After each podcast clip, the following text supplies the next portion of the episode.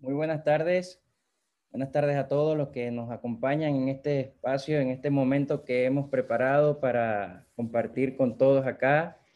Eh, dándole las gracias primeramente a Dios, a nuestro Señor, por permitir que podamos utilizar también este espacio para bendecir y para compartir con todos nuestros hermanos lo que consideramos es de valor, con lo que consideramos que es de provecho en este tiempo.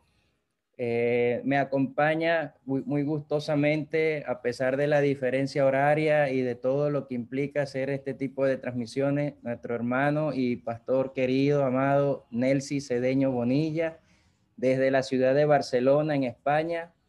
Hermano, gracias, muy agradecido, de verdad, profundamente agradecido porque usted haya, haya dado este espacio, haya permitido que podamos unirnos en este momento para compartir lo que un poquito nos une a nosotros detrás de, de cámara, detrás de lo que nos conocen, pero que creo que es un eje transversal para toda la fe cristiana, ¿no? Para toda la fe evangélica, como algunos la conocen, que es el, el, el tema de la santidad y que a propósito creo que, no sé si es por la convulsión que estamos viviendo en, el último año, en un poquito más del último año, que se ha dejado de, lado este tema y hemos enfocado, incluyéndome quizás en otras cosas, pero el Señor nos vuelve a tomar porque usted me lo comentaba hace unos días, aparte, creo que estamos en un tiempo importante de la historia. Bienvenido hermano, Dios le bendiga, gracias nuevamente. Muchas gracias, Héctor. De verdad que es un placer poder compartir con, contigo y con quienes tienen la bendición de, de, escucharte y, y, verte en estos programas que has venido preparando. Es de sumo gozo poder compartir este tiempo y en este tema eh, que es bien importante porque lo, creo que lo necesitamos por, por todo lo que estamos viviendo, lo que hemos vivido hasta ahora. Es necesario porque es un tema que aunque está eh, en la Biblia y está allí, es, no es muy común hablar de él, por lo menos con, con, la naturalidad y la franqueza y la, y la cotidianidad que debería ser. Pero bueno, gracias a Dios por este momento que vamos a dedicar este tiempo a acercarnos, aproximarnos en este tema que es bastante amplio, no es complejo, no es difícil, es amplio, sí, y, de cuidado. Entonces vamos a tratar de, eh, en el tiempo que tenemos esta tarde, esta noche, bueno, para ir acercándonos lo más que podamos y con toda tranquilidad y con toda serenidad, para que sea el Espíritu Santo de Dios que nos hable y que nos instruya, que nos permita crecer, crecer un poco en esta tarde, en este día. Amén, amén, hermano. Este, bueno, yo creo que si el, preámbulo ya está completo. Eh, no hace falta que nosotros nos presentemos desde el punto de vista denominacional, por lo que yo comentaba, ¿no? Este, la santidad es un eje transversal de toda la fe cristiana. Eh, es posible que nos encontremos con algunos matices en el camino y quizás yo en el camino, en el desarrollo de su, de su presentación, yo le haré alguna pregunta que considere oportuna o si las personas que están en línea y que nos puedan ir diciendo de dónde están conectados y tengan alguna inquietud, también gustosamente le atenderemos en el tiempo que, que hemos dispuesto acá. Pero a mí me gustaría que usted eh, ingresara eh, hablándonos primero, antes de ir al tema de lo que es un santo y de lo que es la santidad como, como un ente que nosotros alcanzamos, ¿cuál es la importancia y la relevancia de esto, no solo para la vida congregacional, sino para nuestra vida personal? Y esta pregunta está dirigida o, esta inquietud es mía, es en lo personal, porque yo eh, a veces yo comento, eh, venimos de diferentes etapas en la vida cristiana, ¿no? Y yo creo que la primera es cuando entramos en conciencia del sacrificio que Jesús hizo por nosotros, nos transmite como un cierto, una cierta responsabilidad que creemos que compartimos esa, ese deber de cuidar, de, de, resguardar, de dar nuestro plus, ¿no? la milla extra en favor de esa salvación, de esa santidad que el Señor nos dio. quizás comencemos por ahí, ¿qué le parece? Sí, este, es bueno partir desde, desde, la, desde el principio que nosotros no, no lo vamos a, considerar desde el ámbito de la religión, porque hay que luchar con ese tema también, porque estamos hablando más bien de una relación, y cuando hablamos de, de, de relación en vez de religión, entonces los conceptos como que toman otro, otro sentido.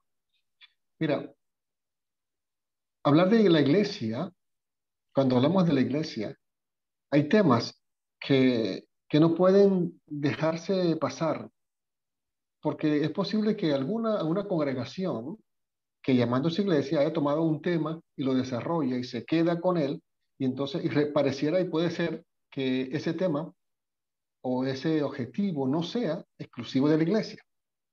La iglesia no puede existir sin tener claro el concepto, la definición, la manera, la vivencia de la santidad de, y, de, y de ser santo. Por, porque la iglesia es de Dios y, Dios es santo. Y ya empezamos por allí y por supuesto ese es el tema que no puede ser descartado ni dejado.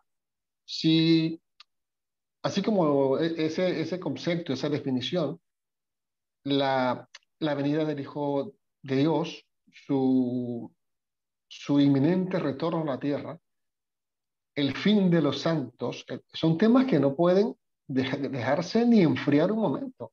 Y es, es verdad, estamos luchando, estamos batallando con, una, con, con, un momento en que esos temas son los más olvidados. Es más, eh, se van dejando de lado y ese, ese espacio lo están ocupando otros temas que hacen que la iglesia o que una parte de la iglesia se sienta como distraída, ocupada en otras cosas que no son el elemento central. Porque quien fundó la iglesia, Jesucristo lo dijo claro y dejó cosas muy claras que nosotros hayamos, eh, hayamos cubierto, ese es nuestro problema y de allí tenemos que salir, porque no se percibe una iglesia que no hable de santos, de, santidad y de entera santificación, como es los temas que vamos a tratar durante esta, esta conversación.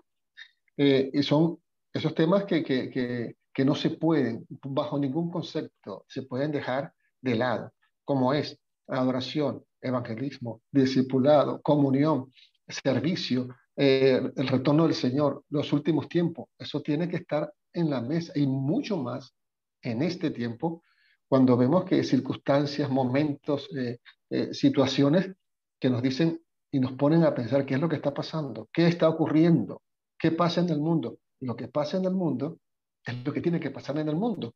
Y es lo que se ha dicho y se dijo desde, desde que Jesús estuvo en la tierra, mucho antes, de las cosas que iban a acontecer y a nosotros nos ha tocado eh, estar cerca de allí y debemos eh, asumir la bandera, asumir el compromiso.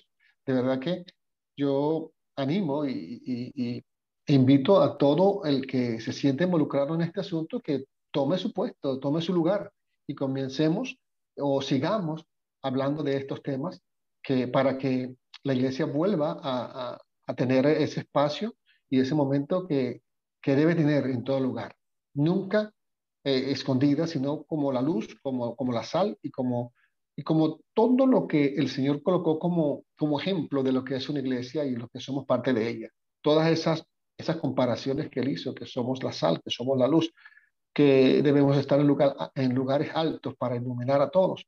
Es, se trata de eso, se trata de eso. Los que advierten, los que dicen, los que proclaman, los que hacen el trabajo de, de la predicación, de la presentación del mensaje, los que eh, educan, y los que preparan a la gente para vivir como, como Dios manda. Y no es un decir, ¿eh? es como realmente Dios lo manda.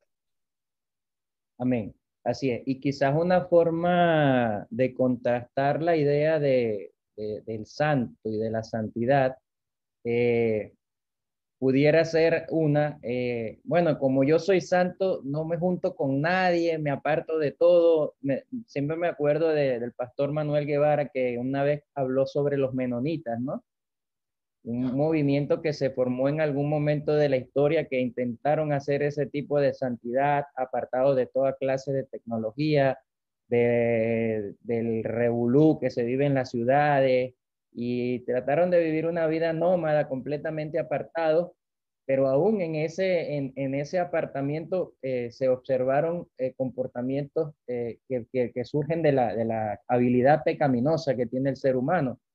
Y otra forma que, que por la cual la, la veo, pero en, el, en, la óptica contraria, y ya contrastándola un poco con, con otros movimientos religiosos, la forma de santidad que algunas religiones ven, tienen a Dios, como por ejemplo lo consideran tan, pero tan santo, cosa que no es menos cierta, pero que en ese nivel de santidad es incapaz de acercarse al ser humano por la misma condición de pecado.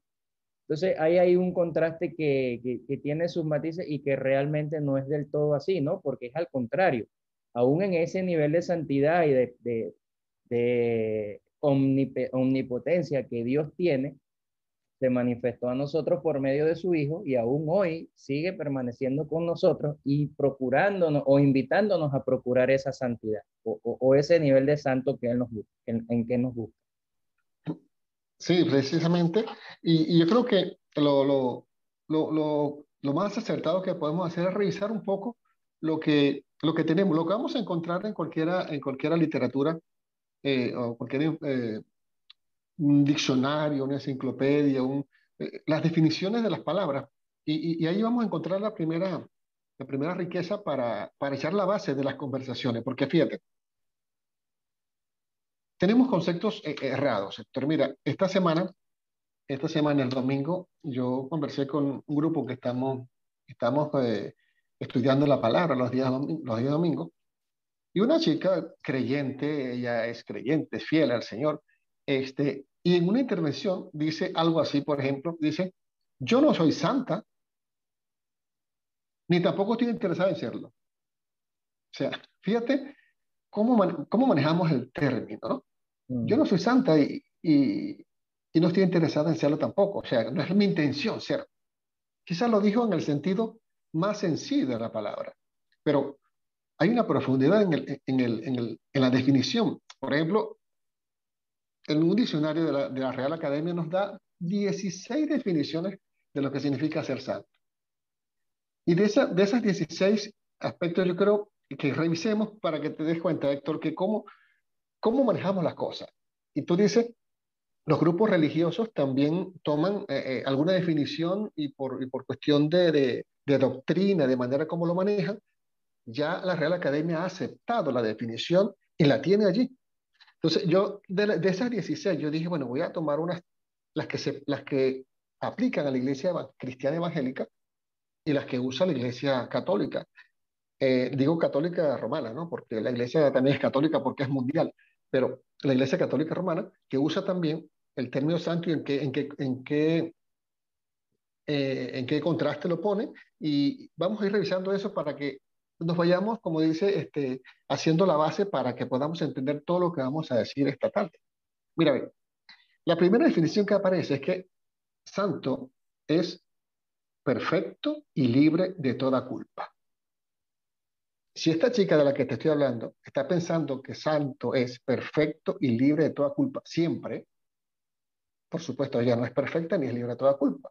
Porque ahí aplicamos enseguida el concepto de que el que esté libre de pecado, que lance la primera piedra. ¿Quién se va a atrever a lanzar primera piedra si todos tenemos algo? Entonces, perfecto y libre de toda culpa, ese santo. Y ese podemos usarlo en la iglesia cristiana. Porque una persona libre de toda culpa, si uno tiene una deuda y viene alguien y la paga, ¿qué deuda tenemos? Ninguna. Si yo no soy santo, porque no tengo ninguna, eh, perdón, si yo no soy eh, santo porque tengo alguna culpa y alguien puede pagar esa culpa por mí, entonces se me ha quitado la culpa, entonces soy santo. Ese concepto aplica para la iglesia evangélica, porque creemos, creemos que podemos ser libres de toda culpa, tal como fue libre de toda culpa aquella mujer que fue acusada ante, ante Jesús por aquellos, representantes o encargados de la religión en su tiempo. ¿Quién te ha condenado? ¿Nadie te ha condenado? Pues yo tampoco te condeno. Vete y no peques más. Y así se le dijo también al sacerdote Josué en su momento, mira que se, se, te ha quitado ese traje sucio, se te ha puesto una ropa limpia, se te ha puesto un traje nuevo, una mitra nueva, tus pecados han sido borrados, ahora tú eres santo. Se te quitó la culpa. Entonces, no es una, una locura, ni una pretensión, ni, una, ni un motivo para, para llenarse de orgullo, porque si se llena de orgullo ya pierde la santidad, porque no, el orgullo no va con el, con el, con el santo. Decir que uno es perfecto y libre de toda culpa. Si es Jesús quien la perdona, ¿qué podemos decir? Ah, pero es que nos da miedo. Es que no es común. Es que eso aplica para una religión, porque si hay unos santos de los últimos días por ahí también, y se llaman de esa manera. Pero ¿quiénes son los santos de los últimos días? Los que no tienen pecado o los que, cuyos pecados han sido perdonados. Entonces, fíjate cómo, cómo, cómo una definición nos pone mmm, delante para ir entendiendo esta cosa, que no le tengamos miedo a las palabras, no le tengamos miedo a las definiciones, ni le tengamos miedo a las enseñanzas bíblicas, porque las enseñanzas bíblicas son para nosotros. Las tomamos o las tomamos. Sí. ¿Ya? Fíjate, ahora, fíjate la segunda definición que en el mundo cristiano, dice el, el diccionario, que subrayo que cristiano en este caso se está refiriendo a la iglesia cristiana católica romana. Se dice de una persona declarada santa por la iglesia, que manda que se le dé culto universalmente. Estos son los santos que la iglesia católica romana ha declarado como persona santa y autoriza la, la rendición del, de, del culto. Este concepto no aplica para nosotros porque los santos que conocemos, seres humanos, no son dignos de culto, porque el digno de culto, el único, es nuestro Dios, el único soberano. Y en la Biblia encontramos ejemplos cuando alguien o alguna persona eh, de alguna virtud eh, especial o una persona digna de ejemplo, que también es un concepto que maneja la Real Academia eh, con respecto a santo, una persona que tenga una especial virtud, que sea digno de imitar. En la Biblia muchos ejemplos que ellos se presentaron ante la situación y la persona que estaba frente se postró inmediatamente delante de ellos y esa persona dijo, no te postres porque yo soy como tú. El mismo Juan, el mismo Juan, cuando se le presentó un ángel, él se postra y le dice, no te postres porque nosotros somos criaturas. Entonces, fíjate, si uno habla de un ángel, o un ángel será santo, santísimo, qué sé yo, pero no recibe adoración, porque no es Dios, es una criatura de Dios. Pero las personas o las que son, que tienen esa gracia especial y son dignos ejemplo, puede llamarse santo, y así se llaman santos los de la iglesia, los hermanos, nuestros hermanos en la iglesia son hermanos santos, porque hay muchos hermanos que tienen virtud y son dignos de imitar. Una persona, eh, en cuarto lugar, una persona o, una cosa que ha sido dedicada o consagrada a Dios se llama santo también, según la definición. Este concepto también aplica para nosotros, porque tomamos, decimos a veces, eh, para referirnos a la Biblia, la santa palabra de Dios.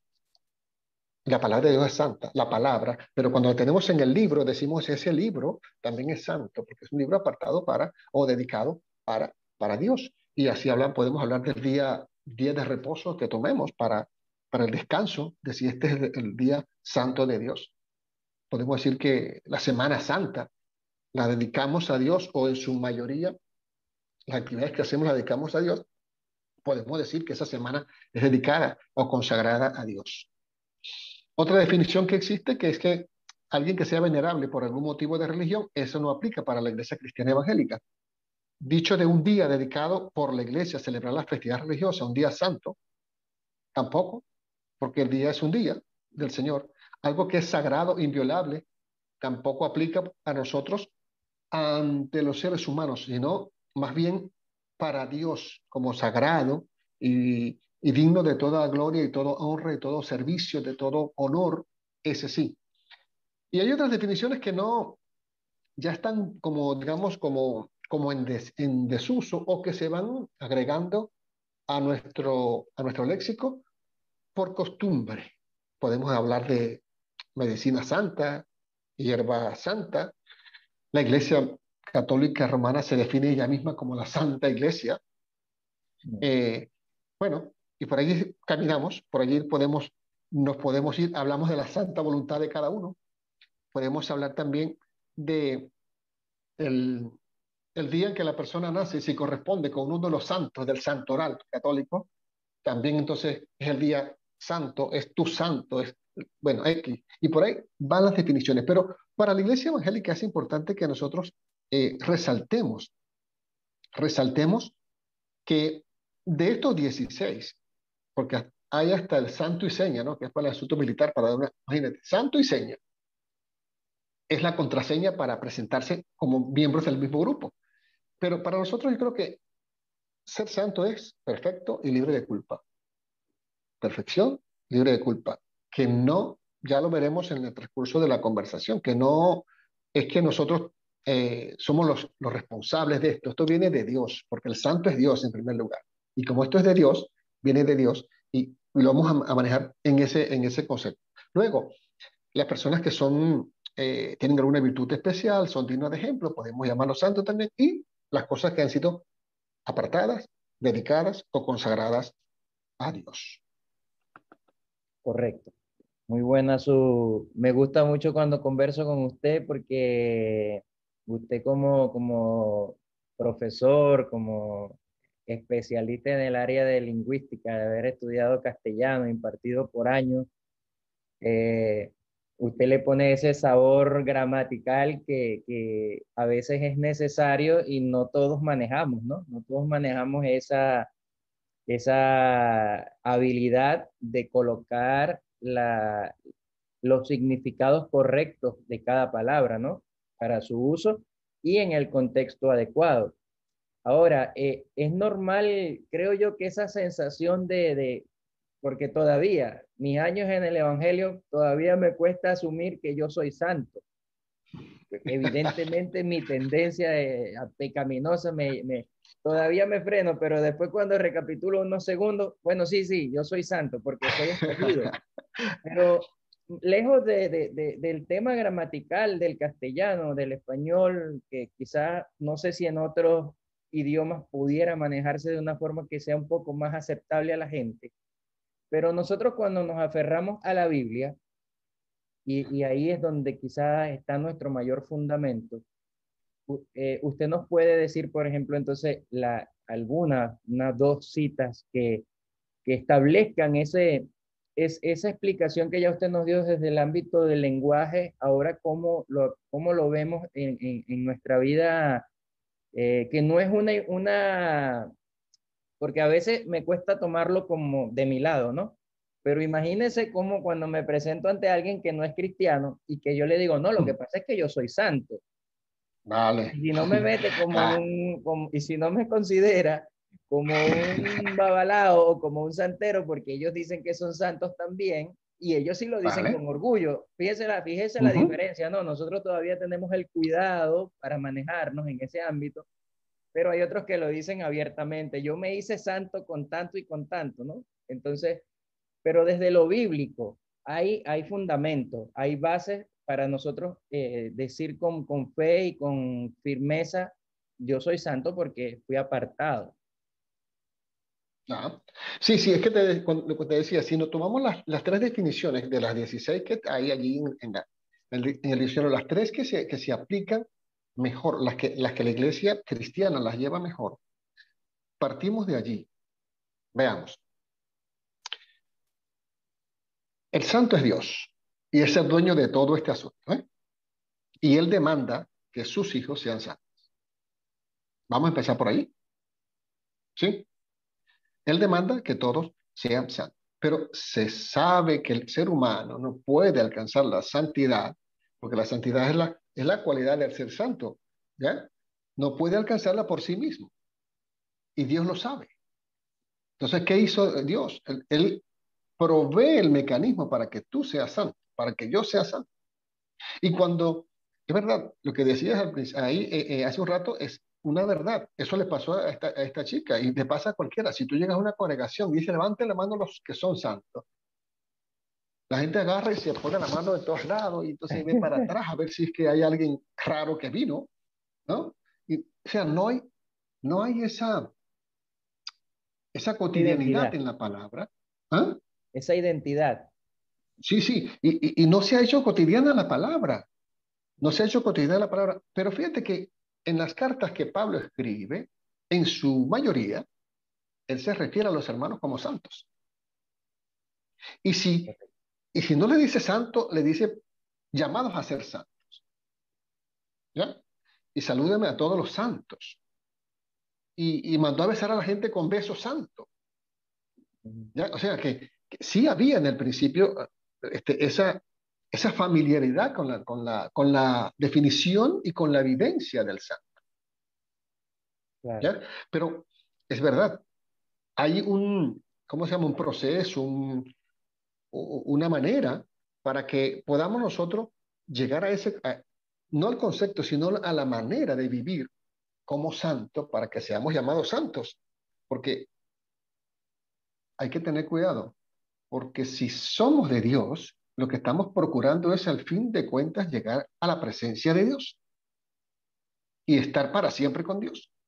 Y está el requisito fundamental para, para eso, que es la santidad.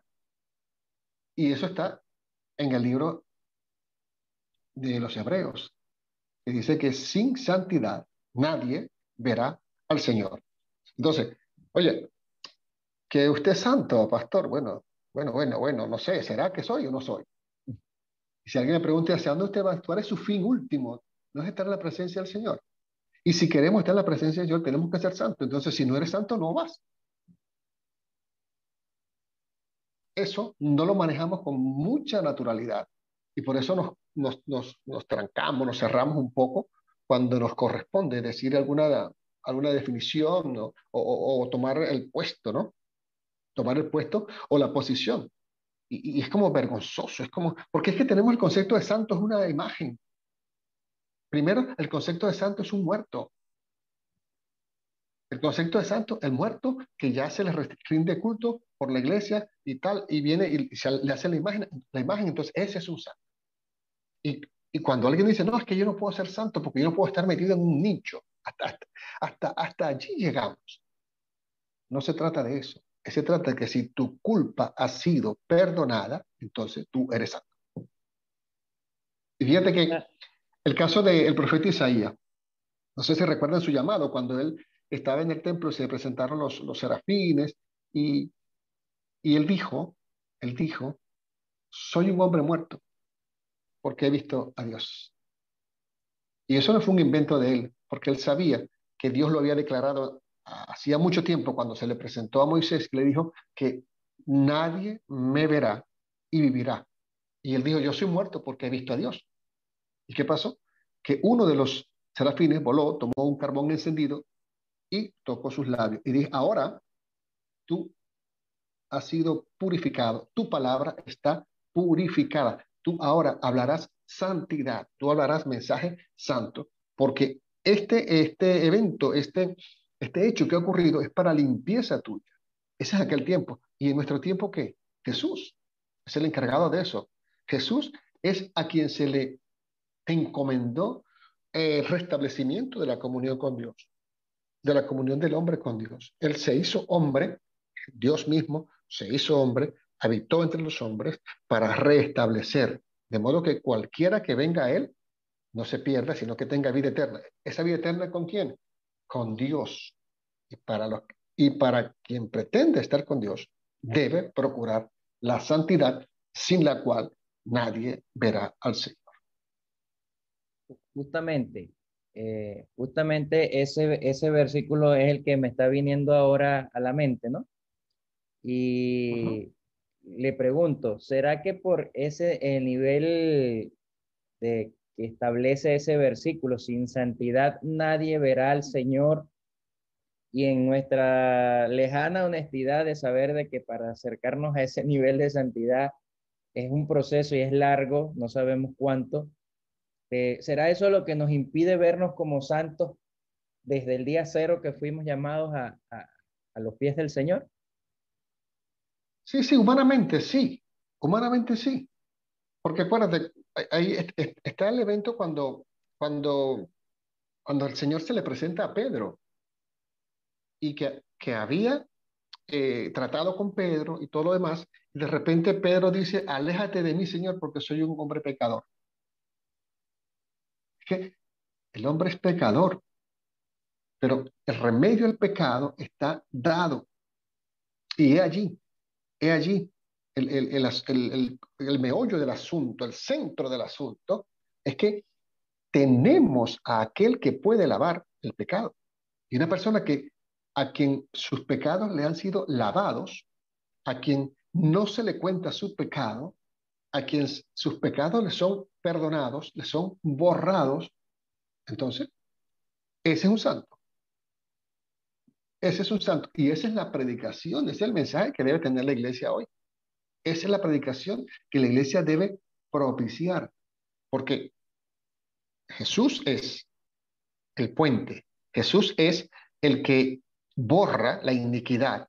Porque desde el principio, acuérdate que en el principio, Héctor, cuando Dios le dice a, a, la, a la primera pareja, ¿verdad? Y en esa conversación de la primera pareja le dice a la mujer, de ti saldrá una simiente que herirá en la cabeza al enemigo. ¿Ya? Y el enemigo solamente podrá hacer herir en el talón a los seres humanos. Lo va a herir, pero saldrá la simiente, que en este caso fue Jesús, el que va a herir de muerte al enemigo. Y eso lo hace porque Él restablece lo que estaba quebrado.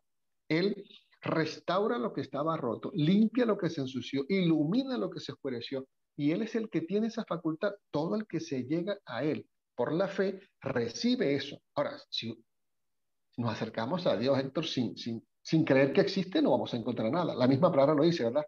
El que se acerca a Dios debe saber que Él es y que es galardonador de todo el que le busca. Y si nos acercamos a Él con confianza, entonces alcanzamos el, el socorro oportuno, el socorro que necesitamos allí. Oye, si sentimos que estamos sucios, ¿a quién acudimos?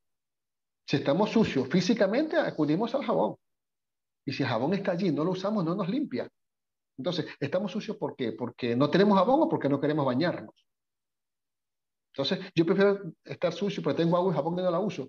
Prefiero que llamarme, ay, que no quiero decir que sí, porque no quiero realmente que, que Jesús me limpie. No se lo pido, no se lo solicito, no, no pasa nada, porque es una actitud del corazón de la persona que recibe, que cree, y se acerca a Él para que Él lo limpie. Y cuando es limpio, tiene que decir que está limpio.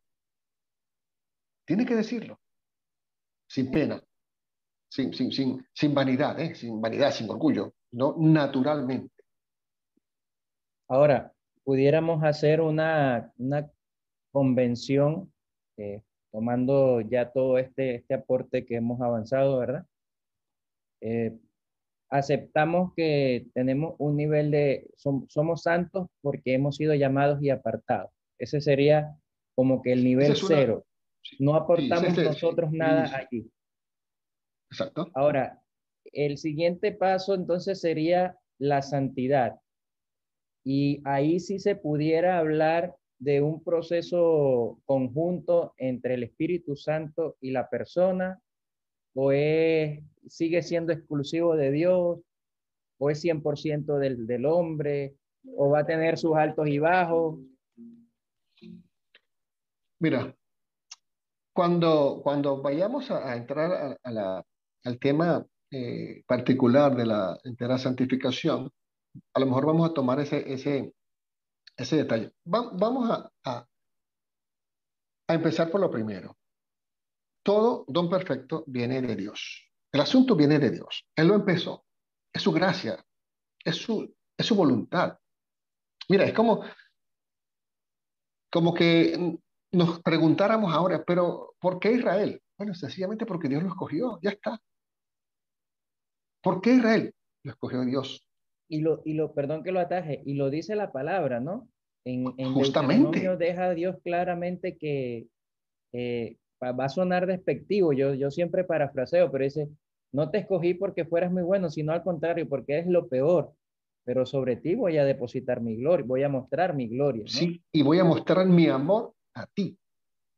Yo te amé y tú eres mi, mi, mi, mi preciado tesoro, mi especial tesoro. O sea, son palabras de Dios. Entonces, mira, es como, como que vemos a un padre, un padre que tiene hijos. ¿ya? Y resulta que el padre, además de hijo, tiene también algunas propiedades. Y entonces el papá vendió una propiedad y se la gastó en él, en su esposa, y repartió por allá a quien mejor le pareció. Y viene un hijo y le, y le quiere decir al papá que por qué hizo eso. Y eso lo vemos así en todo lugar, en todo momento. Claro. Es el, el tema de, de un empleador, que en la Biblia hay un ejemplo que puso Jesús, por cierto, ¿no? El empleador cuando, cuando busca a los obreros y los, y los contrata por, un, por, un, por una paga. Mira, tú vas a trabajar conmigo, sí, y tú vas a ganar tanto. Vas a ganarte, el día de hoy, vas a ganar 40. Y entonces a las 9 entró otro y, y, conversaron y vas a ganar 40 y 40 y tal. Y cuando llegó uno a la tardecita y, y entró a las 4 y de las salidas a las 5, y cuando le van a pagar, a le pagan primero a él 40. Le pagó el dueño del negocio. El jefe le pagó 40. Y entonces el que está, llegó la mañana, está esperando que le paguen 120. Y se pone bravo porque le dan 40. O sea, ¿quién es el dueño? ¿Quién es el dueño? ¿Por cuánto te contrataron a ti? Por 40. Deja que el dueño haga lo que tenga que hacer. Entonces, eso pasa. Y nosotros traemos a la, humanidad mucho, mucho a Dios y queremos meterlo en, nuestro, en nuestra manera de ver las cosas. Queremos que Dios juzgue como nosotros juzgamos. A Dios le plació amar a Israel y lo ama. A Dios le plació, le plació amarme a mí y a ti y todo al que se acerca a Él lo ama lo recibe como venga. Y lo ama tanto, que lo recibe como venga y lo ama muchísimo más, que no lo deja igual. Entonces, sí, hay un trabajo de Dios, hay una, hay una presencia de Dios, hay un, una acción de Dios que con esa no nos metemos, porque esa es de Él. Pero sí hay unas cosas que a nosotros nos corresponden. Si a nosotros nos corresponde. Si alguien está sucio, el jabón lo hicieron y está ahí. No serás limpio hasta que tomes el jabón y te frotas y te bañes. Jesús vino para lavar el pecado del mundo. Juan el Bautista lo dijo. Aquí está el Cordero de Dios que quita el pecado del mundo. Lo dijo él. Todo el que se acerca a él recibe lo que él tiene. Entonces, ¿qué es lo que hacemos nosotros? Tener fe, recibir, dar el paso, aceptar, buscar. Todo eso lo hacemos nosotros si Dios va a hacer lo que a él le corresponde hacer. Pero nosotros tenemos que dar los pasos que tenemos que dar. No sé si fue con Israel, Israel, pueblo de él, pero también le dieron unas ordenanzas y para que vivieran por ellas, que después tomaron las ordenanzas como el pretexto y como el todo, dejando atrás la relación con Dios y, centrándose solamente en la ordenanza, en la palabra, eso tiene otro nombre. Pero la esencia es que Dios es el que comienza la obra, Él la perfecciona, pero nosotros, nosotros debemos ser de eh, eh, sus sujetos, sumisos, para que eso se deposite en nosotros. Abrimos el corazón porque nos dio Dios la libertad como Dios le da la libertad a sus criaturas. ¿Por qué hay una rebelión en el cielo? Porque los ángeles son libres. ¿Por qué cae Adán? Porque Adán, Adán era libre, tenía libertad para hacer las cosas. ¿Por qué caemos nosotros y no, y no nos consideramos santos? Porque tomamos la decisión de no ser santos. Porque la santidad está en Dios. Y si nos acercamos a Dios, somos y seremos santos. Y nos corresponde a nosotros esa, búsqueda, ese vivir, esa depositar esa voluntad, esa libertad que nos dieron, ponerla a la disposición de, de Dios. Pablo lo decía, lo dijo el apóstol Pablo, no vivo yo, más vive Cristo en mí. Y lo que ahora vivo en la carne, lo que ahora vivo, lo vivo en la fe, lo vivo en el pensamiento, lo vivo eh, eh, en las acciones, lo vivo en la fe del Señor Jesús, el que me amó y se entregó a sí mismo por mí. Es, es lo, que, lo que podemos ver nosotros en cuanto a comportamiento del ser humano con respecto a lo que Dios ha establecido. Así es. Qué bueno. Y, y, hay una, una, una, una, cosa que quisiera también que, que, tocáramos, que es esa insistencia de que Dios eh, solicita de su pueblo santo. Solicita que su pueblo sea santo. Yo soy santo y ustedes tienen que ser. No es que traten a ver si pueden. ¿eh? porque la, palabra es directa. Sean santos, porque yo soy santo. Al pueblo de Israel le dieron las ordenanzas para alcanzar los procesos, los mecanismos, y a la iglesia se las dieron. También se las dieron. Entonces es un mandato, hermano, es un mandato como cualquier otro de los mandatos del Señor. Sean santos porque yo soy santo. Y ahí no queda otra cosa, hermano. No es si puede, no, es que debe ser. Tienes que ser. Sométete la libertad que tienes, sométela a la voluntad de Dios para que vivas de acuerdo a la voluntad de Dios. Porque Él lo que desea de nosotros es la santificación. Dios desea de nosotros, quiere, su voluntad es la santificación. Correcto. ¿Y hay algún desconcilio? No sé si la palabra es correcta, pero una separación. Tú te las inventas. ¿no? sí, desconciliar, desconciliar, ¿no? Está separado el pensar de que eh, esto usted lo está dejando bien claro, ¿no? Y este, sin ánimos de creer que nosotros podemos aportar a nuestra salvación, eso no nos exime de una responsabilidad. Correcto, estamos de acuerdo ahí. Ahora, ¿cómo nos lleva eso entonces al segundo paso, ¿no? Al segundo escalón de esta conversación que vendría siendo entonces la santidad. ¿Está relacionada? Mira, santidad. A ver, la santidad es la condición del santo. Es la cualidad del santo. Y la santificación es el proceso para hacerse santo. Cuando hablamos de la santificación, vamos a hablar del proceso, los pasos, si es que los hay, los momentos, lo que se espera, el ambiente, es para alcanzar la, la, la santidad, que es la santificación. Pero el asunto es que debemos dejar bien, bien claro el, el, la definición de, del santo. Es lo que nos, nos tiene que interesar. Víctor, mira, cuando, cuando el Señor eh, declara en Crónicas, capítulo 7, 14, que lo decimos con, con, mucha frecuencia ¿no? y con mucha natural, y mucho más en este tiempo cuando nos hemos visto azotados por esta, esta situación de, de salud, que hay en, el mundo, ¿no? Entonces, hemos estado buscando las, razones y todo lo demás. El, el, versículo clave, histórico, estrella de este tiempo es, si se humillara mi pueblo, sobre el cual mi nombre es invocado, y buscaren mi rostro, y oraren, y se apartaren de sus malos caminos, entonces yo oiré, perdonaré y sanaré. Está claro, ¿verdad? Fíjate, la, la relación que establece el Señor. El que hizo al hombre le puso el manual. Y ese manual, ahí están las instrucciones. Si mi pueblo se humilla, ese, ese, esa expresión está en el contexto de una, de una situación compleja, que ha venido enfermedades, ha venido plagas, ha venido situaciones difíciles, situaciones adversas, y dice el Señor, si mi pueblo se humilla, si busca mi rostro, si oran y si se apartan de sus malos caminos, entonces yo oiré, perdonaré y sanaré. Vamos por parte.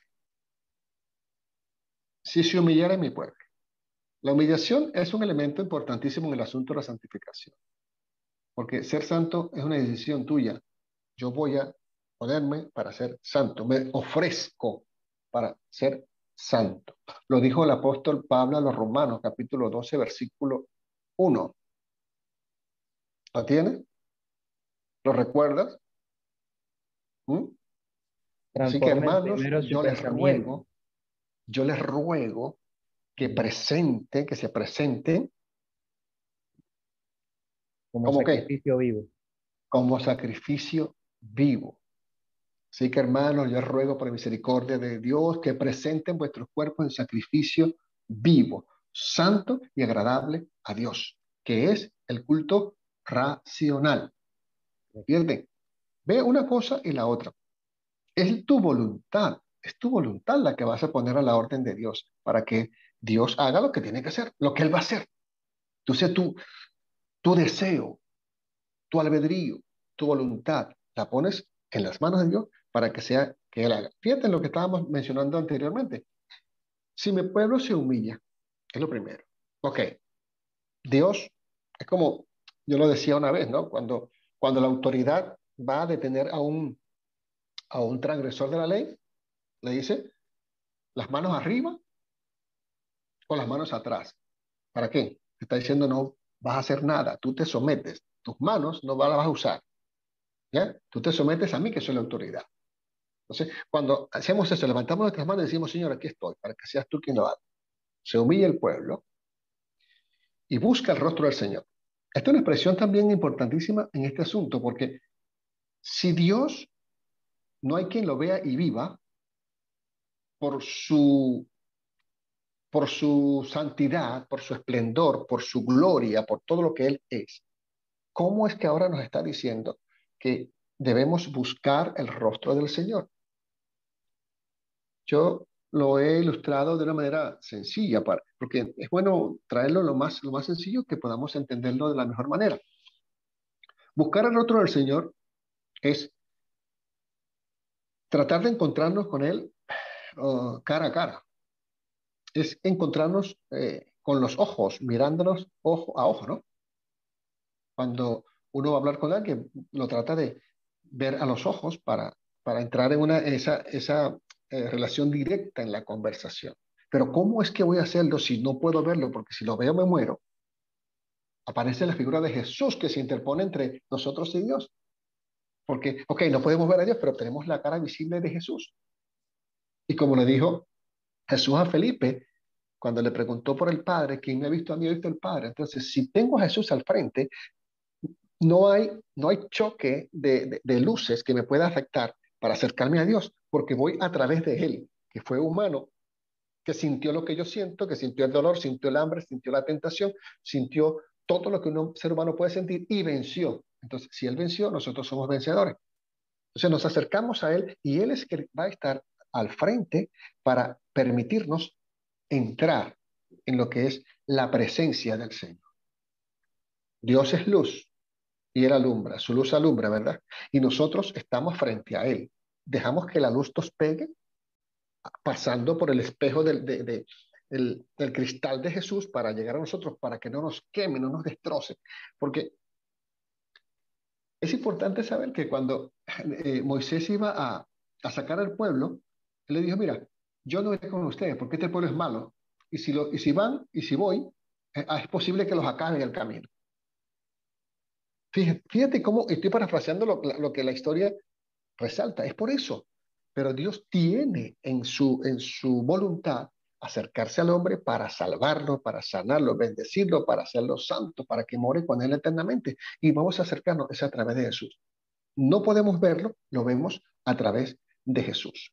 Entonces, buscamos el rostro del Señor, nos humillamos, buscamos el rostro del Señor, hacemos la oración, pero nos dice también que nos apartemos de los malos caminos. ¿Y quién conoce nuestros caminos sino nosotros mismos? Si engañoso es el corazón y lo tenemos, si nuestros pensamientos son malos y sabemos que son malos. Pero debemos apartar, es el esfuerzo nuestro, no es meternos en alguna caja, es convivir con la gente y saber, y saber nosotros que todo lo que hacemos tenemos que hacerlo para la gloria de Dios, que nuestra palabra, nuestra acción, todo lo que vamos a hacer, hacerlo para la gloria de Dios. Y si nosotros sabemos que las cosas hay que hacerlas para gloria de Dios, entonces yo digo que si estamos claros en eso, si precisamos con claridad eso, vamos a pensar, ¿lo haría Jesús de esa manera? ¿Lo haría Jesús así? ¿Cuál fue la conducta de Jesús frente a las circunstancias como esta que se me presenta a mí. Es para yo ajustarme más a la vida de Él, que es la más, mm, digamos, la más práctica, ¿no? La más mm, que puedo, que puedo tener. Porque es verdad, la palabra dice que el que dice que está en Jesús debe andar como Él anduvo. Bueno, vamos a revisar cómo fue que anduvo Jesús. Y vemos allí la manera cómo podemos apartar las cosas que no son agradables, que nosotros conocemos muy bien, que nosotros las sabemos. pero que somos tercos, tercos, tercos, tercos y queremos seguir con esa, con ese, mm, con esa caparazón, en vez de soltarnos de una vez, como aquel hombre de la película del peregrino, que suelte ese peso que lo lleva. Iba buscando la gloria, pero iba con una carga bien pesada que no lo dejaba avanzar a la velocidad que se requiere. No, lo, no los deja hablar de la manera como se requiere en este tiempo. Y entonces es lo que está haciendo como, como falta, que entendamos de qué se trata. Jesús es el que perdona, es el que limpia. Nosotros recibimos el perdón, recibimos la limpieza, por lo tanto, somos llamados santos, apartados, consagrados para su servicio. Y mantenernos allí es la, el trabajo de nosotros para llegar al final a la, a la meta y, y poder ver al Señor, porque sin la santidad nadie lo verá. Amén. Eh, qué interesante cómo usted lo planteó. A mí ese es uno de los versículos que más me gusta, ¿no? Romanos 12, 1 y 2.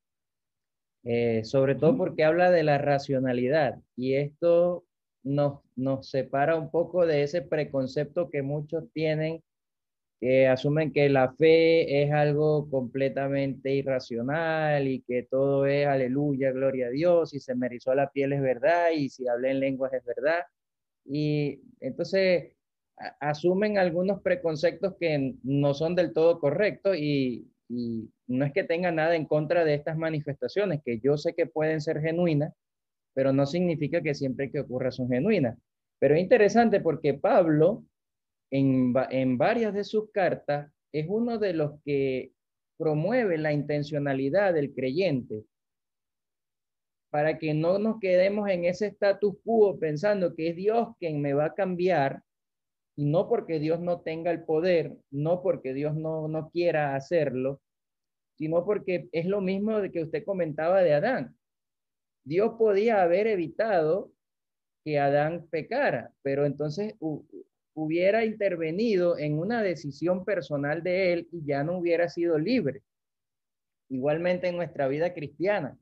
Y Pablo lo dice en varias ocasiones, nos, nos invita, nos exhorta a que demos esos primeros pasos en algunas cosas. En este caso que usted citaba, o sea, en presentar nuestros cuerpos en sacrificio vivo. O sea, él no me va a agarrar por los cabellos y me va a tirar aquí eh, para que yo ven que quiero que me hagas un sacrificio. No, ahí, ahí tiene que haber un deseo personal, tiene que haber una necesidad y tiene que haber por fin, al final un, una, un verdadero deseo de yo dejar de ser quien soy, lo que soy, o de hacer lo que estoy haciendo para presentarme delante de Dios. Y como usted decía, bueno, decir, yo tengo voluntad, yo tengo capacidad de raciocinio y de pensamiento, pero quiero dejar eso a un lado para presentarme delante de Dios en la forma como Él más lo espera de mí. No significa que lo voy a lograr en el primer impulso. Algunos sí, otros no. Pero eh, mostrar esa intencionalidad ya es parte de los primeros pasos que se deben dar. No sé si estoy en lo equivocado. Sí, sí, el concepto de, de sacrificio vivo, eh, presentar nuestros cuerpos en sacrificio vivo. Se trata de nosotros, se trata de nosotros. Pablo era, era muy, muy claro en esto. Mira, la, la, el capítulo 5 de la carta a los Efesios, yo tengo acá unas notas textuales así del, de, de, de ese capítulo. Fíjate cómo comienza. Dice, sed pues imitadores de Dios. Sed pues, se hace una orden, sean pues ustedes imitadores de Dios como hijos amados y andar en amor, como también Cristo amó y se entregó a sí mismo por nosotros, ofrenda y sacrificio a Dios en olor fragante. Pero, escuchen, mira la lista, pero fornicación, toda inmundicia, avaricia, ni aun se nombra entre vosotros como conviene a santos. Eran los efesios, eran gente común, eran personas, no estaban encerrados en, en una caja, ni se habían ido a una montaña, estaban allí, batallando con, con la idolatría pareja. En la mucha gente que antes era esas, esas, ciudades griegas eran tremendas. Ah, bueno, y allí estaba la, la, idolatría campante, eso, y de allí sacó Dios parte de su, gente. Ahora, ni palabras deshonestas, ni necedades, ni truanerías, O sea, los engaños, las estafas, los que no convienen, sino que antes bien con acción de gracia. Porque sepan ustedes o sepan esto, que ningún fornicario o inmundo o avaro que es idólatra tiene herencia en el reino de Cristo y de Dios. O sea, ¿cómo, ¿cómo se evita toda esta cantidad de cosas que van a trancar el paso para que disfrutemos de la herencia? Por el perdón, hermano. La confesión, el arrepentimiento, el perdón que viene de Dios, viene de Dios. Nadie los engañe, dice el versículo 6, con palabras vanas, porque por estas cosas viene el aire de Dios sobre los hijos de desobediencia. ¿Quiénes son los desobedientes? Los que escuchan esto y no hacen caso. Y eso puede ser tú, puede ser yo, Héctor. No, no, estamos exentos de la, de, la, del asunto, porque somos también seres humanos, pero se trata de que el desobediente, el que no quiera, el que no quiera, porque es que no quiere, no es que no puede, es que no quiere, pues a ellos les vendrá lo que le corresponda según la justicia de Dios. Y dice Pablo, no seas pues partícipes con ellos, porque en otro tiempo erais tinieblas. Se está hablando de los efesios. A lo mejor eso fueron ustedes en un tiempo pasado, pero ahora son luz en el Señor. Pues entonces caminen como hijos de luz. Es lo que le dice, comprobando lo que es agradable al Señor y no participes en las obras infructuosas de las tinieblas, sino repréndelas. Ese es otro tema. Ah, yo no lo hago, pero me complazco con los que la hacen o me quedo calladito con los que la están haciendo. Hay que reprenderla. Eso no, eso no cae bien, porque entonces lo, lo, consideran a uno un juez, lo consideran a uno un, bueno, todos esos nombres de, de, fobias que existen ahora, ¿no? ¿Mm? Falto de son nombres para las fobias, ¿no? Que le, van, que, le van colocando a una persona solamente porque se ha, se ha tomado la palabra de Dios para decir que eso está muy mal. Entonces hay que reprenderla porque vergonzoso es aún hablar de lo que ellos hacen en secreto, pero cuando todas estas cosas que son puestas en evidencia por la luz son hechas manifiestas porque la luz es lo que manifiesta todo. ¿Y quién es la luz? Sino Cristo mismo. Él es la luz. Y la gente no se acerca a Cristo a lo mejor no porque nos, no simpatice con Él.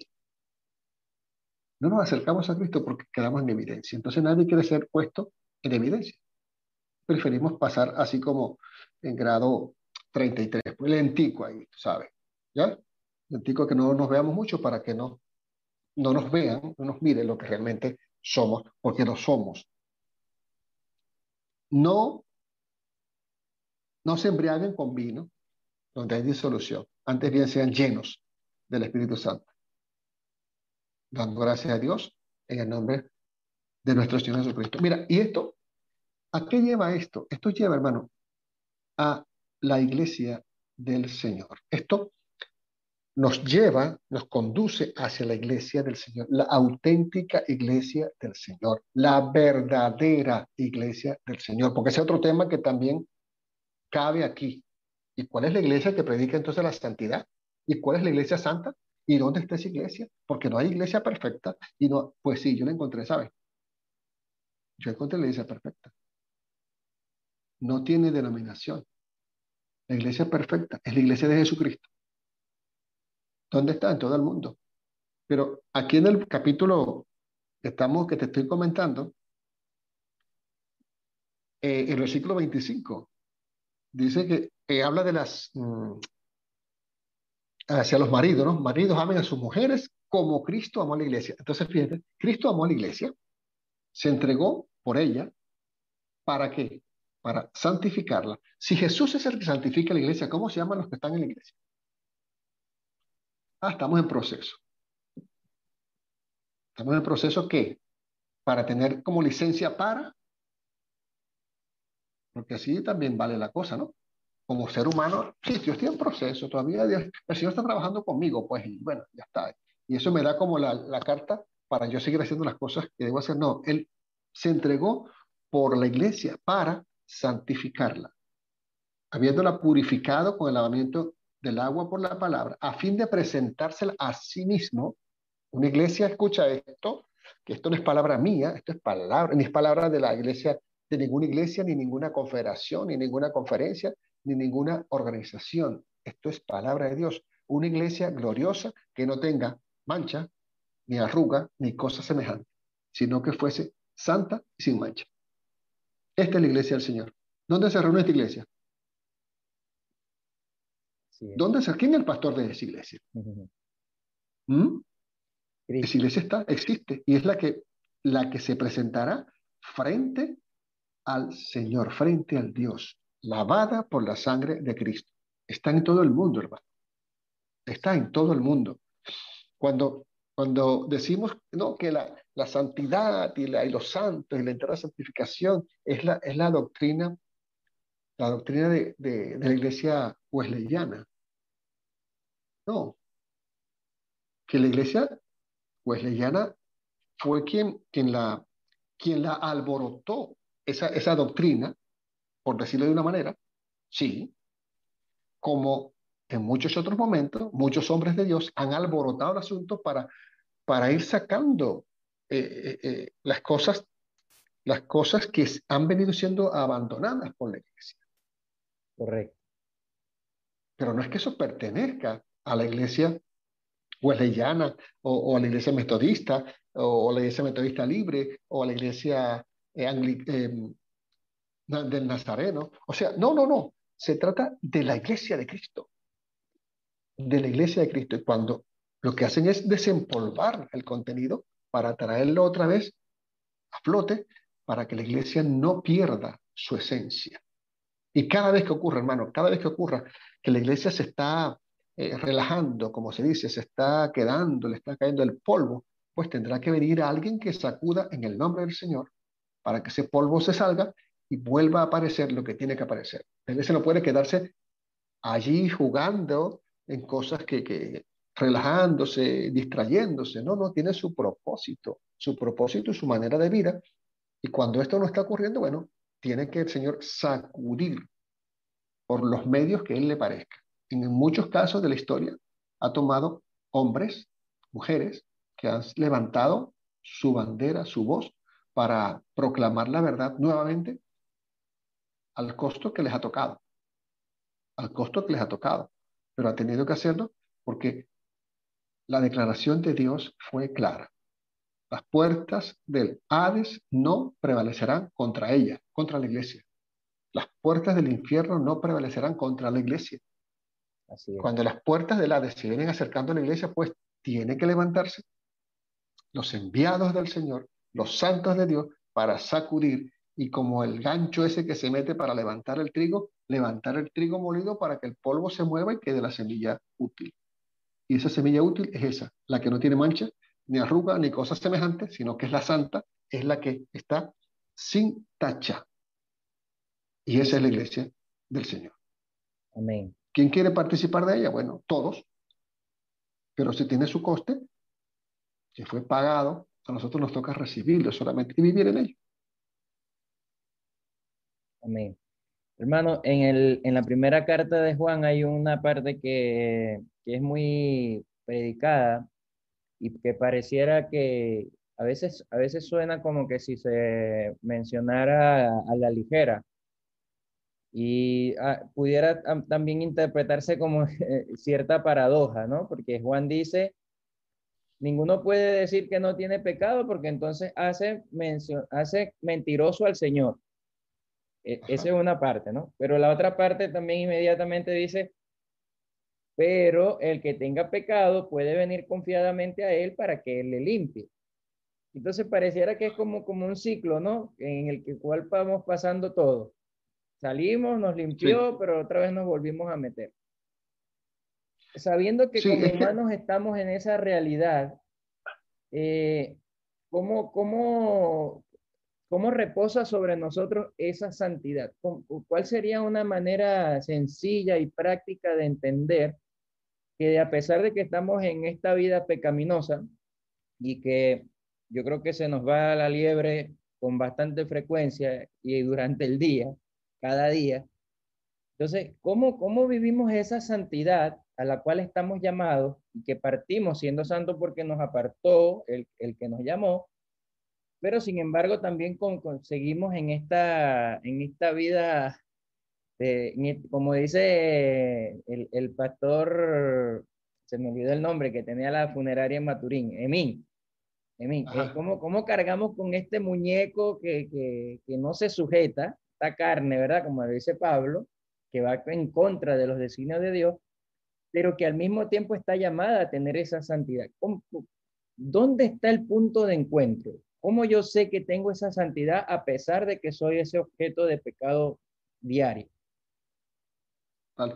Yo creo que esta, esta pregunta, yo creo, bueno, Héctor, yo creo que ya hemos, ocupado el tiempo bastante en, en, lo que hemos, bueno, no suficiente, bastante por, por, por ahora, y no hemos tocado, bueno, falta tocar algunos detalles, pero tu pregunta, tu inquietud, eh, yo creo que vamos a responderla cuando ya hayamos eh, conversado acerca de la entera santificación, porque allí vamos a dar una, alguna información que nos va a ser útil para ir precisando esto, lo que tiene que ver con, con el pecado heredado de Adán y los pecados que son responsabilidad nuestra.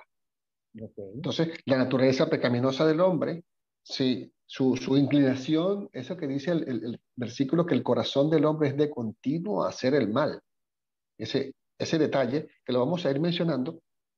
Y, por supuesto, vamos a, a mencionar también la forma cómo eh, evitar eso, cómo salir de ese, de ese que pareciera un círculo, pero no lo es, porque fíjate, en el caso de lo que mencionas de Juan, si decimos que no tenemos pecado, hacemos mentiroso a Dios. ¿Ya? Eso es lo primero. Esto aplica para la gente que se quiere justificar a sí mismo, que se quiere justificar a sí mismo, que se mete un poco de días en oración y ayuno para, para hacerse santo. La oración y ayuno no hace santo, sino es Jesús el que hace santo, es el Espíritu Santo el que hace santo a la gente. Ya la oración vendrá después que eres santo. Entonces, vamos a, dejar esta parte porque creo que vamos a tener que conversar en otro momento de, las, de los detalles que faltan para poder eh, responder con, con, toda claridad y toda la base bíblica necesaria, de modo que estemos eh, claros. Lo que quisiera más bien, y perdona que, te, que deje la pregunta y la inquietud para, para luego, porque es que lo que queremos destacar son esos elementos que podamos entender la doctrina, que podamos entender la situación, que podamos entender la, la, postura de nosotros, el puesto, el lugar, de acuerdo con lo que la palabra dice. ¿Qué dice la palabra de nosotros y la relación con el Espíritu Santo y las cosas que son del mundo? Por ejemplo, las cosas que son del mundo. Una cosilla. La segunda carta a los Corintios, el capítulo 6, nos dice que somos templos del Dios viviente. ¿Por cuánto tiempo? Es mi pregunta. Somos templos del Dios viviente. Si nosotros llevamos esa, ese título a lo, que, a lo que ocurría en el pasado, en el tabernáculo, por ejemplo, allí estaba el arca del pacto, estaba el lugar santísimo donde se hacía mm, eh, visible la presencia de Dios. Y la gente, el pueblo, podía percibir que de alguna manera o de otra como Dios quisiera manifestarse, se manifestaba y el pueblo sabía, allí está la presencia de Dios. ¿Qué pasa con nosotros? Pablo dice, somos templo del Dios viviente. Que no debemos unirnos en yugo desigual con los incrédulos porque no hay compañerismo entre justicia e injusticia y no hay compañerismo entre la luz con las tinieblas. Entonces, hay, ah, hay, no, no, ya somos radicales. Ya estamos siendo muy radicales. No somos nosotros los radicales. Es que Dios establece, el que no está conmigo está contra mí. Y nosotros vamos en lo que Dios dice. No hay concordancia entre Cristo y Belial. No hay concordancia, dice aquí, entre el creyente y el incrédulo. O sea, y si Dios lo dice así es. O sea, ¿en qué sentido es que no hay concordancia entre el creyente y el incrédulo? Yo voy a, una, un abasto, una bodega donde vende un incrédulo, yo le digo, dame una harina y me vende una harina. Hay concordancia. Pero no se trata de esa concordancia. No es eso. Es la parte en lo que él cree acerca de Dios y lo que yo creo acerca de Dios. Y eso es lo que hace diferente el asunto. No hay acuerdo entre el templo de Dios y los ídolos. Lo dice claramente, según a los Corintios, capítulo 6, versículo 16. No hay acuerdo entre el templo de Dios y los ídolos. Nosotros somos el templo del Dios viviente. Como dijo el Señor, yo habitaré andaré con ellos, seré su Dios, ellos serán mi pueblo. Y también dice, oye esto que fuerte, salid de en medio de ellos y apartaos, dice el Señor. Pero apartados para dónde? Para la montaña, para allá donde no hay pecado. Allá también va el pecado, porque el pecado no va, no está en el ambiente, está en la naturaleza del hombre. Y donde el hombre vaya, el pecado se puede ir con él. Pero cuando Jesús viene al hombre, entonces el pecado tiene que retroceder. Y cuando Jesús viene al hombre es porque el hombre lo llama. Cuando Jesús viene al hombre es porque el hombre decide, porque ha puesto su confianza en él, entonces él también lo liberará. Lo tomará, lo elevará, lo pondrá en el lugar alto. Así que, dice el versículo 7, puesto que tenemos estas promesas, limpiémonos de toda contaminación de carne y de espíritu, perfeccionando la santidad en el temor de Dios. Ya hemos dicho que sin santidad nadie va a ver al Señor.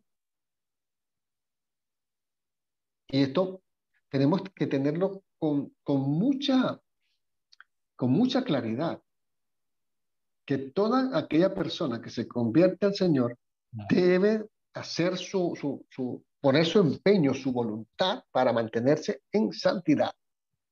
Porque ninguno sin la plena dirección del Espíritu Santo puede en verdad llegar a ser considerado santo. Porque el Espíritu Santo es el que nos guía a toda verdad y a toda justicia. Es el Espíritu Santo, hermano, el que nos guía. ¿Y cómo, cómo, cómo lo hace el Espíritu Santo? El Espíritu Santo no, no va por ahí buscando lugares, buscando lugares, sino aquel que, que se hace sensible a su voz, porque él habla de las maneras que él habla, y el que se hace sensible a su voz, en ese, entonces, él trabaja. Necesitamos siempre la presencia del Espíritu Santo de Dios para que todos los días nuestra existencia podamos saber que nos ayuda a mantener el estado de la santidad. Y nosotros procuraremos, actuaremos, trabajaremos, como dice el Apocalipsis, ¿verdad? Que el que es santo, entonces, bueno, santifíquese más cada día. El que es santo, santifíquese más cada día, porque la voluntad de Dios es nuestra santificación. Él quiere eso para nosotros. En la carta a los tesalonicenses, que es una carta bellísima y muy buena, que es el que nos da, eh, como decir, la, la, el versículo más, más clave, más central para hablar de la entera santificación. Porque, bueno, aún no hemos definido las, palabras, ¿no? Entera santificación. Y podemos partirlas en, dos, porque por una parte, la santificación, que es el proceso para ser santo, y que sea entera, es total. Es santificación total. Y el versículo es el que aparece cuando dice que, que todo nuestro ser, espíritu, alma y cuerpo, sea guardado irreprensible para la venida de el Señor. Que todo nuestro ser, espíritu, alma y cuerpo, sea guardado irreprensible para la venida del Señor. Es, la, es como el versículo más, mm, más elocuente, más claro, que nos llama a, a una santidad total. Total. Somos llamados por Dios no para inmundicia, sino a santificación. y que al mismo tiempo lo asocia con, con, con, el objetivo final de esa santidad, ¿no? Para que puedan ver al Señor. Uh Sí, es, es eso, es, es, el deseo de Dios y Él da el mecanismo. A nosotros nos corresponde solamente recibirlo, Héctor. A nosotros nos corresponde es aceptarlo, vivirlo y, poner a disposición de Dios lo que, lo que Él nos ha entregado, lo que Él nos ha dado. Porque es lo, es lo menos que podemos hacer si es que hemos gustado, como se dice, de, de, de, Dios, si es que hemos, si es que hemos eh, decidido por Él, si es que hemos eh, sometido nuestra voluntad a la voluntad de Él, entonces sí, entonces se puede. Entonces se puede. Porque ser santo hermano, no es opción, es una cualidad indispensable en toda persona creyente, en toda persona creyente. Sí, tiene su albedrío la persona, sí, pero ese albedrío se somete, también se sujeta. Yo escuché una vez un hermano decir que cuando el creyente es creyente, creyente de verdad, no tiene libre albedrío. Y yo comparto eso. Porque se sujeta entonces al Señor. Claro. ¿Ya? Está sujeto al Señor. Y, pero también he escuchado personas que dicen que son creyentes y cuando uno le habla estas cosas le dicen, no, no, no, mi vida privada no se meta con eso. Y mi vida de trabajo no se meta con eso. Eso es una empresa. En la empresa una cosa, en la iglesia otra cosa. Cuidado. no, no, no, no hay esa dualidad, hermano. Somos. Somos santos aquí y santos allá. Santos en público y santos en privado. Somos. y el, que, y el que no sabe si lo es, es sencillo. Sométese a Dios, reconozca sus faltas y el pecado que no se perdona es aquel pecado que no se confiesa. Si se confiesa el pecado, según Juan, 1 Juan 1.7, si no recuerdo mal, si confesamos nuestros pecados, Él es justo y fiel para perdonar nuestros pecados y limpiarnos de toda maldad. Entonces, ahí está la promesa. Ahí está el remedio. La enfermedad la tenemos porque nos parece que vamos mejor con la enfermedad. Es el parecer de nosotros. Pero el parecer del Señor es que esa enfermedad se cura. Y Él tiene la cura. Así es. Así es. Hermano, eh, mire, le voy a mostrar acá, tenemos de conexión ya una hora y veinte minutos y usted lo dijo bien exactamente. Nos queda un detalle importante que fácilmente nos puede llevar unos 30, 40 minutos más hablarlo porque eh, sin ánimo de hacerlo como exclusivistas, eh, sino darlo como referencia que usted comentaba, ¿no? La parte histórica de por qué la Iglesia Metodista Libre eh, tiene esto como su doctrina distintiva, y así lo dice el libro de disciplina, la entera santificación.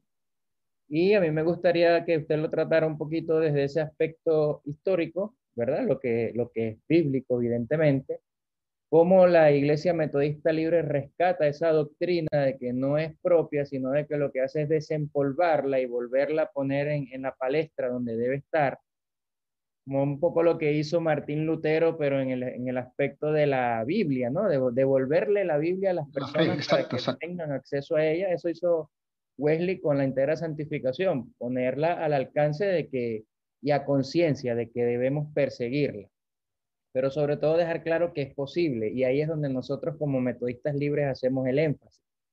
Pero no, yo estoy convencido de que eso nos va a llevar no menos de unos 30 minutos y agradecerle que haya tenido la disposición hasta acá, porque habíamos hablado de una hora, una hora quince.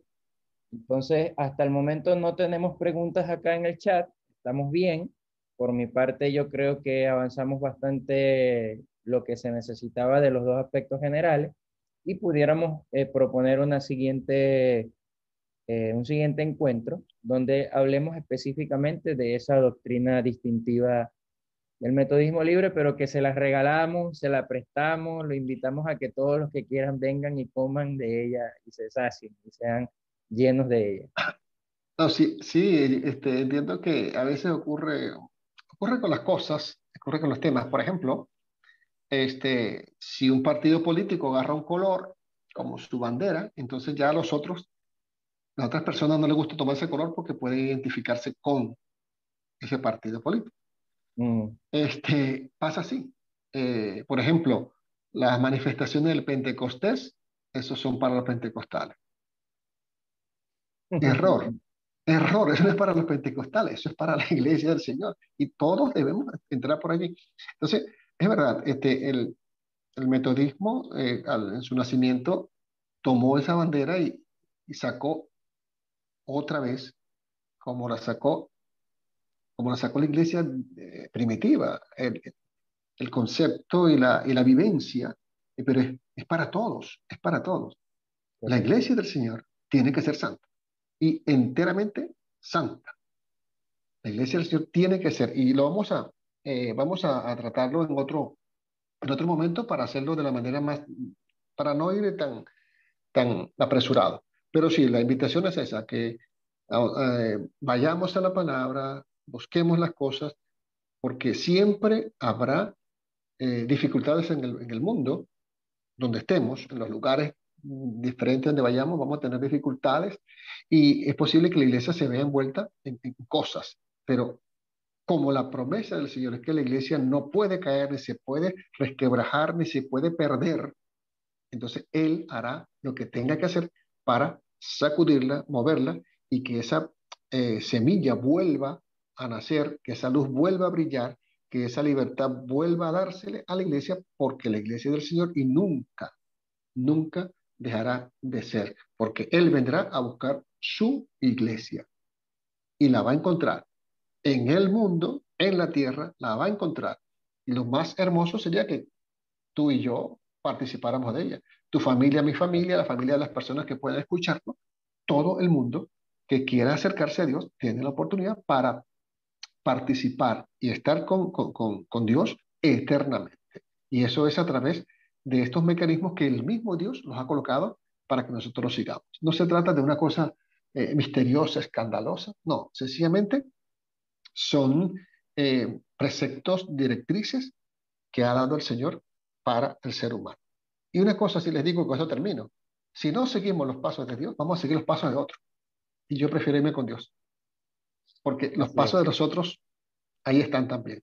Y si no cogemos estos, cogemos otros, porque así somos. Somos seres humanos y necesitamos eh, orientación de alguien. Mira, gente que dice, no, yo no puedo creer la Biblia porque la Biblia es palabra de hombre. Pero todo lo que dicen hablan de este autor, de aquel, de aquel, de aquel, y creen unas cosas que son más complejas y necesitamos tener mucho más fe para creer aquellas que estas. Entonces, se trata de eso, que vayamos a la palabra, que nos acerquemos a ella con tranquilidad y dejemos que el Espíritu Santo haga su obra en nosotros, dejemos que el Espíritu Santo haga su obra en nosotros. Si nos ponemos reacios, nos ponemos duros, pues Dios buscará un corazón más sensible para, para hablar. No te dejará, irá a otro. Cuando quieras lo llamas y viene a, ti. Se trata de eso, hermano.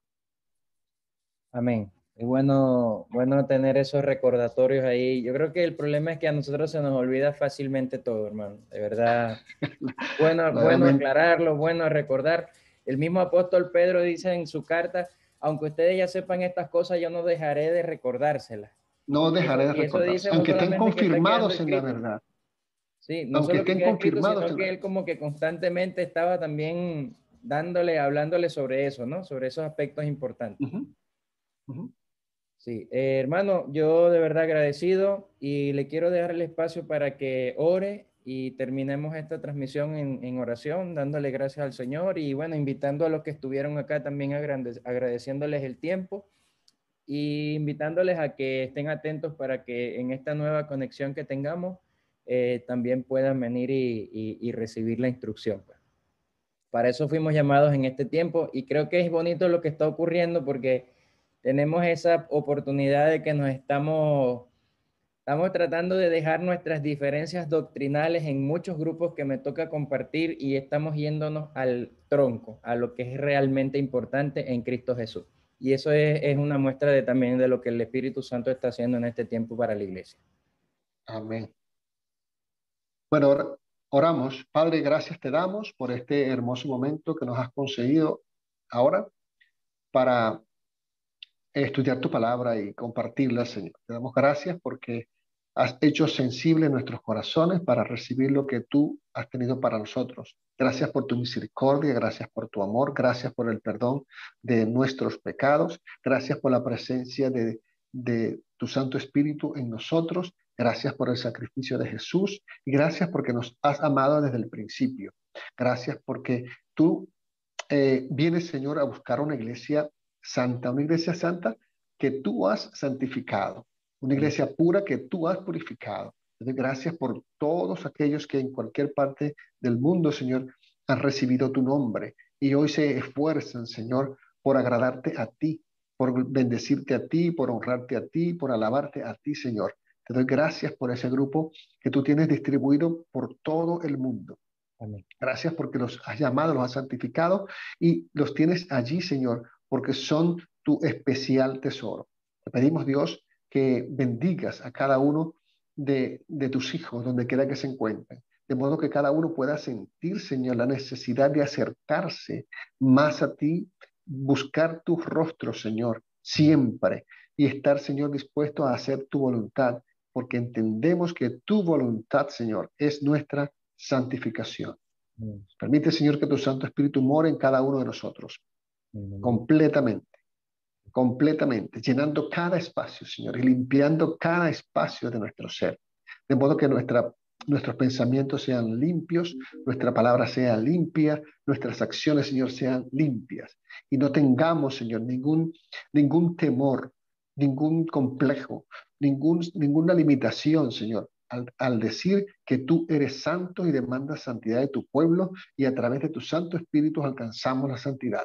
Gracias Dios porque nos has guardado hasta este día. Gracias Dios porque tu misericordia no se acaba porque tu misericordia se expande, Señor, a todo ser humano que escucha tu palabra, se hace sensible a tu palabra y abre su corazón a ti. Toca, Dios, los corazones que tengas que tocar en este día, en esta hora, Señor, donde quiera que se encuentren. Redime, Señor, bendice, sana y salva. En el nombre de Jesús te lo pedimos. Amén y amén. Amén. Y recuerden, amiguitos, el único pecado que el Señor no perdona es el que no se confiesa. que no se confiesa. Eso es. Muchas gracias, mi hermano. Dios le bendiga. Hasta la próxima. Terminamos esta transmisión dentro de unos minutos. Adiós. Adiós.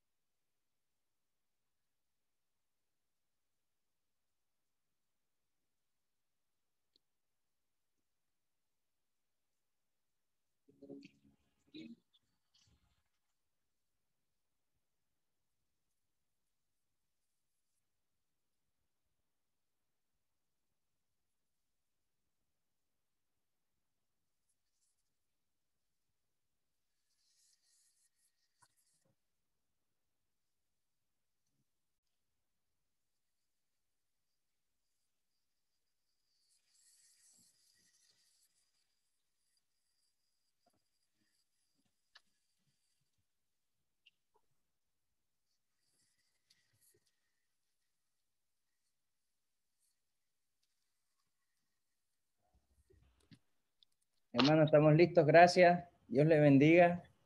Bueno, mi saludo Siempre a tus chicos. Buenas sus ilustraciones, los, los ejemplos, como usted presenta. o sea, eso está como para preescolar, pues el que no entienda ahí, no, hombre, vamos a tener que mandarlo no, bueno, hombre. directo para el a veces, a veces nos ponemos tan, nos ponemos tan, tan, ¿no? Que la palabra sencilla no se recibe. Y a mí me gusta decir cuatro cosas que se entiendan, y no miles que la gente no entiende nada. Así es. Porque cuando se enseña, lo que se busca es que se aprenda. Y, y para aprender hay que facilitar las cosas. Amén. Jesús lo hizo así. Jesús lo hizo así. No, no estaba con, con sermones muy, muy, muy, elaborados, sino que tomaba lo que tenía en la mano y ya está. sencillamente lo presentaba. Y ahí quedaron las elecciones para, para que nosotros las vivamos, las disfrutemos. Correcto. Así que... Que se vaya. ¿Cómo va con el libro? El libro lo terminé. Este, lo sometí a, a, a ciertas revisiones, las tengo por ahí. Lo, lo, he tenido abandonado estos días porque me puse a escribir una historia más, más breve, más corta, a propósito de, de que Juan va a cumplir 10 años ahora. Mm, y entonces... acaba de cumplir 10. Sí, sí, ya vi la publicación, por ahí está hermoso ese muchacho. ¿eh? Sí. Este, bueno, y, y entonces, y, y, Flavia cuántos tienes, pues? Flavia va a cumplir 13 ya. 13, uh, vale, 15, ¿no? La cosa. Sí, el 15. El mismo día que usted. Sí, sí. Mm. Bueno, entonces me puse a escribir otra historia y, y la tengo, estoy trabajando con ella, y la otra la he dejado por ahí, por ahí anda. Pero está mm. terminada, está terminada. ¿Y por fin qué título le puso? no tengo título. ah, broma. Bueno, eso es lo más difícil, porque ahí es donde está el gancho de, la mirada. Verdad que, que he consultado, he preguntado, tengo que hay como 40 títulos, entonces no, yo no sé si cómo va a quedar eso finalmente. Sí, y para la cuestión de la, de la... Bien llamativo. Sí, la cuestión de las publicaciones que estoy ahí, que no sé, por donde estuve viendo por la... y tiene... ¿Cómo se llama? Eh, el mecanismo de Amazon. En publicárselo. O sea, alguna editorial o algo. No te escuché, dime. si tiene alguna editorial o alguien interesado en, publicárselo. Bueno, mira, aquí yo no sé, yo no sé por, por qué motivo, razón o circunstancia, ¿no? Pero yo no sé si es que cuando uno usa estos equipos lo están viendo a uno, pero he recibido todo este tiempo promociones. Ya escribiste tu libro, mándanos del borrador. ¿no? Mira, eso es así, así. Sí, hermano, eso es, la inteligencia artificial eh, va captando lo que habla y lo que va, lo que usted va revisando en, en, sus dispositivos. Y entonces en base a eso le crea el perfil de cliente y le empieza a mandar las publicidades. Sí, sí, sí. Bueno, pero mm, no, no, no he, todavía no he hecho, ese, no dado ese paso, ¿no? Porque es que realmente no, no, no, no me he metido, como digamos, como en serio, así en fuerza, para, para, ese, para ese, ese paso final. Pero el formato es novela, me dijo, ¿verdad? ¿No? El formato es una novela. Bueno, es que, ¿cómo te digo? La, este, la extensión, yo creo que no llega a novela, no sé. Porque las novelas son largas, generalmente. Sí, sí, sí, son extensas. Y a lo mejor la forma, porque no tiene forma convencional. No es la forma convencional de una historia que se cuenta. Mm. Este, bueno, eh, tampoco. Es un, es un libro, es un texto, es una historia, es un cuento, no sé. Esa es una cosa escrita. Este, tiene de todo un poco, tiene un poco de poesía, tiene un poco de narrativa y tiene un poco de fantasía, tiene un poco de y mucha verdad. Este, bueno, y está, está. claro, alguien me dijo acá, pero ¿para qué público va dirigido? bueno, para el público general. general, pero cuando la sometí, porque hubo un chico, un chico que, ha escrito otras cosas aquí, este, yo se di para que me lo leyera, entonces me lo criticó la parte, la parte, digamos, espiritual del asunto. Mm. Y me dijo, esto no, esto no te... Pues yo dije, esto sí, esto sí, esto porque, claro, porque dice que eso limita, limita a, al lector. Y bueno, está bien. Yo, creo, yo quiero que el lector que no, que no cree en Dios vea que hay gente que cree en Dios. Y si eso va a hacer que lo cierre, bueno, allá él. Claro. Si lo tiene en su mano y lo va a cerrar porque vio que ahí dice cosas de Dios, bueno, allá él. Pero si lo coge una persona, una persona que tiene un poquito de fe, que tiene un poquito, a lo mejor eso le aumenta su fe y, y crece más. Exactamente. Y si encontramos una persona que no tiene fe y, y el Espíritu Santo de Dios le, le, le, le, revela y le habla, pues a lo mejor eso le ayudará en su fe y puede hacer un trabajo. Yo dije, no se lo dije a él, aunque vino a mi, aquí a mi casa, ¿no? Pero por dentro yo estaba diciendo, tranquilo, que eso va. Está bien. Bueno, este, gracias hermano, gracias por el tiempo, Dios le bendiga. Eh, no sé si en 15 días más le parece, 15 días a partir de hoy que hagamos la otra parte. Sí, ya va que estamos, ya va que estamos ya, sí, sí, sí, porque es que también aquí Juan va a terminar el año escolar y creo que va a estar porque en 15 días yo creo que estamos terminando el año escolar aquí. Ya va, no tengo un almanaque aquí, déjame, déjame mirar aquí, un a ver si 15 días es mucho o... Espérate. ¿Tú tienes esto un día específico? No, eh, yo me voy ordenando los miércoles en particular, porque el lunes eh, tengo clase, martes tengo reunión de oración de la iglesia. Los ah. miércoles generalmente no tengo nada y además me, he estado investigando y los miércoles hay buen tráfico en las redes sociales. Entonces esa es una de las razones. Mm. Los jueves tenemos grupo de oración de como PGA de nosotros. Los viernes tengo también clase de club de lectura, un club de lectura que yo estoy. Entonces, más o menos el día libre es el miércoles, pero no tiene que, ser... Que sería en todo caso el 9, ¿será? Ah, sí, sí, sí. Yo creo que está bien porque aquí terminan las clases el 20, 21, creo, si no recuerdo mal, de junio. Ok. Sí, entonces yo creo que como Soani trabaja todavía esas semanas, va a trabajar, bueno, ya va a trabajar todo usted, uh, todo junio y julio, este, pero Juan va a hacer unos campamentos aquí deportivos, unas cosas, entonces las fechas tienen que ser después del 24 para él, y que a lo mejor va, va a estar una semana con nosotros aquí. Y no me gustaría tenerlo aquí por, por no me gustaría tenerlo aquí por, la, por, por lo hiperactivo que es Juan, ¿no? Entonces, ¿O le parece mejor un poquito de... Sí, sí, puede ser para, para el 9 o, o, el 16. Bueno, tú lo ves ahí, cualquiera de los dos días, sí, puede ser. Bueno. Siendo miércoles, ¿no? Sí, sí. Sí. No, igual, como lo ves allí. igual eso queda grabado y para mí es indiferente. Yo uso el miércoles porque es el día que tengo como que menos tareas de, de, los demás. Pero si no, puede ser un martes o un jueves. Usted me dice, pues igual la hora para mí es cómoda porque es de día, pues. sí, preferiblemente antes del, antes del, sí, del 16 para atrás. ¿Vale? Bueno, o sea, eh, eh, cualquier día de allí después de, del 2, de por ahí, no sé, esa semana, la primera semana, segunda semana. El, el, jueves 10, ¿le parece? A esta misma hora. El, el, el jueves, Jueves, no, jueves no, puede ser viernes o puede ser miércoles, bueno. Entonces el viernes. Tengo compromiso los jueves y llego entonces muy, muy atareado. Eh, no, a ver, hagámoslo aquí el, el, mismo miércoles 9. Miércoles 9. Bueno, miércoles 9 está bien. Sí. Bueno, perfecto, sí va. Lo vemos el vale, pues. Muchas gracias, hermano. Bueno. Saludos. Dios les bendiga, pues. Que estén todos bien. Igualmente ustedes. Saludos a los chicos y a la chica mayor. Ajá, con gusto. Chao. Chao.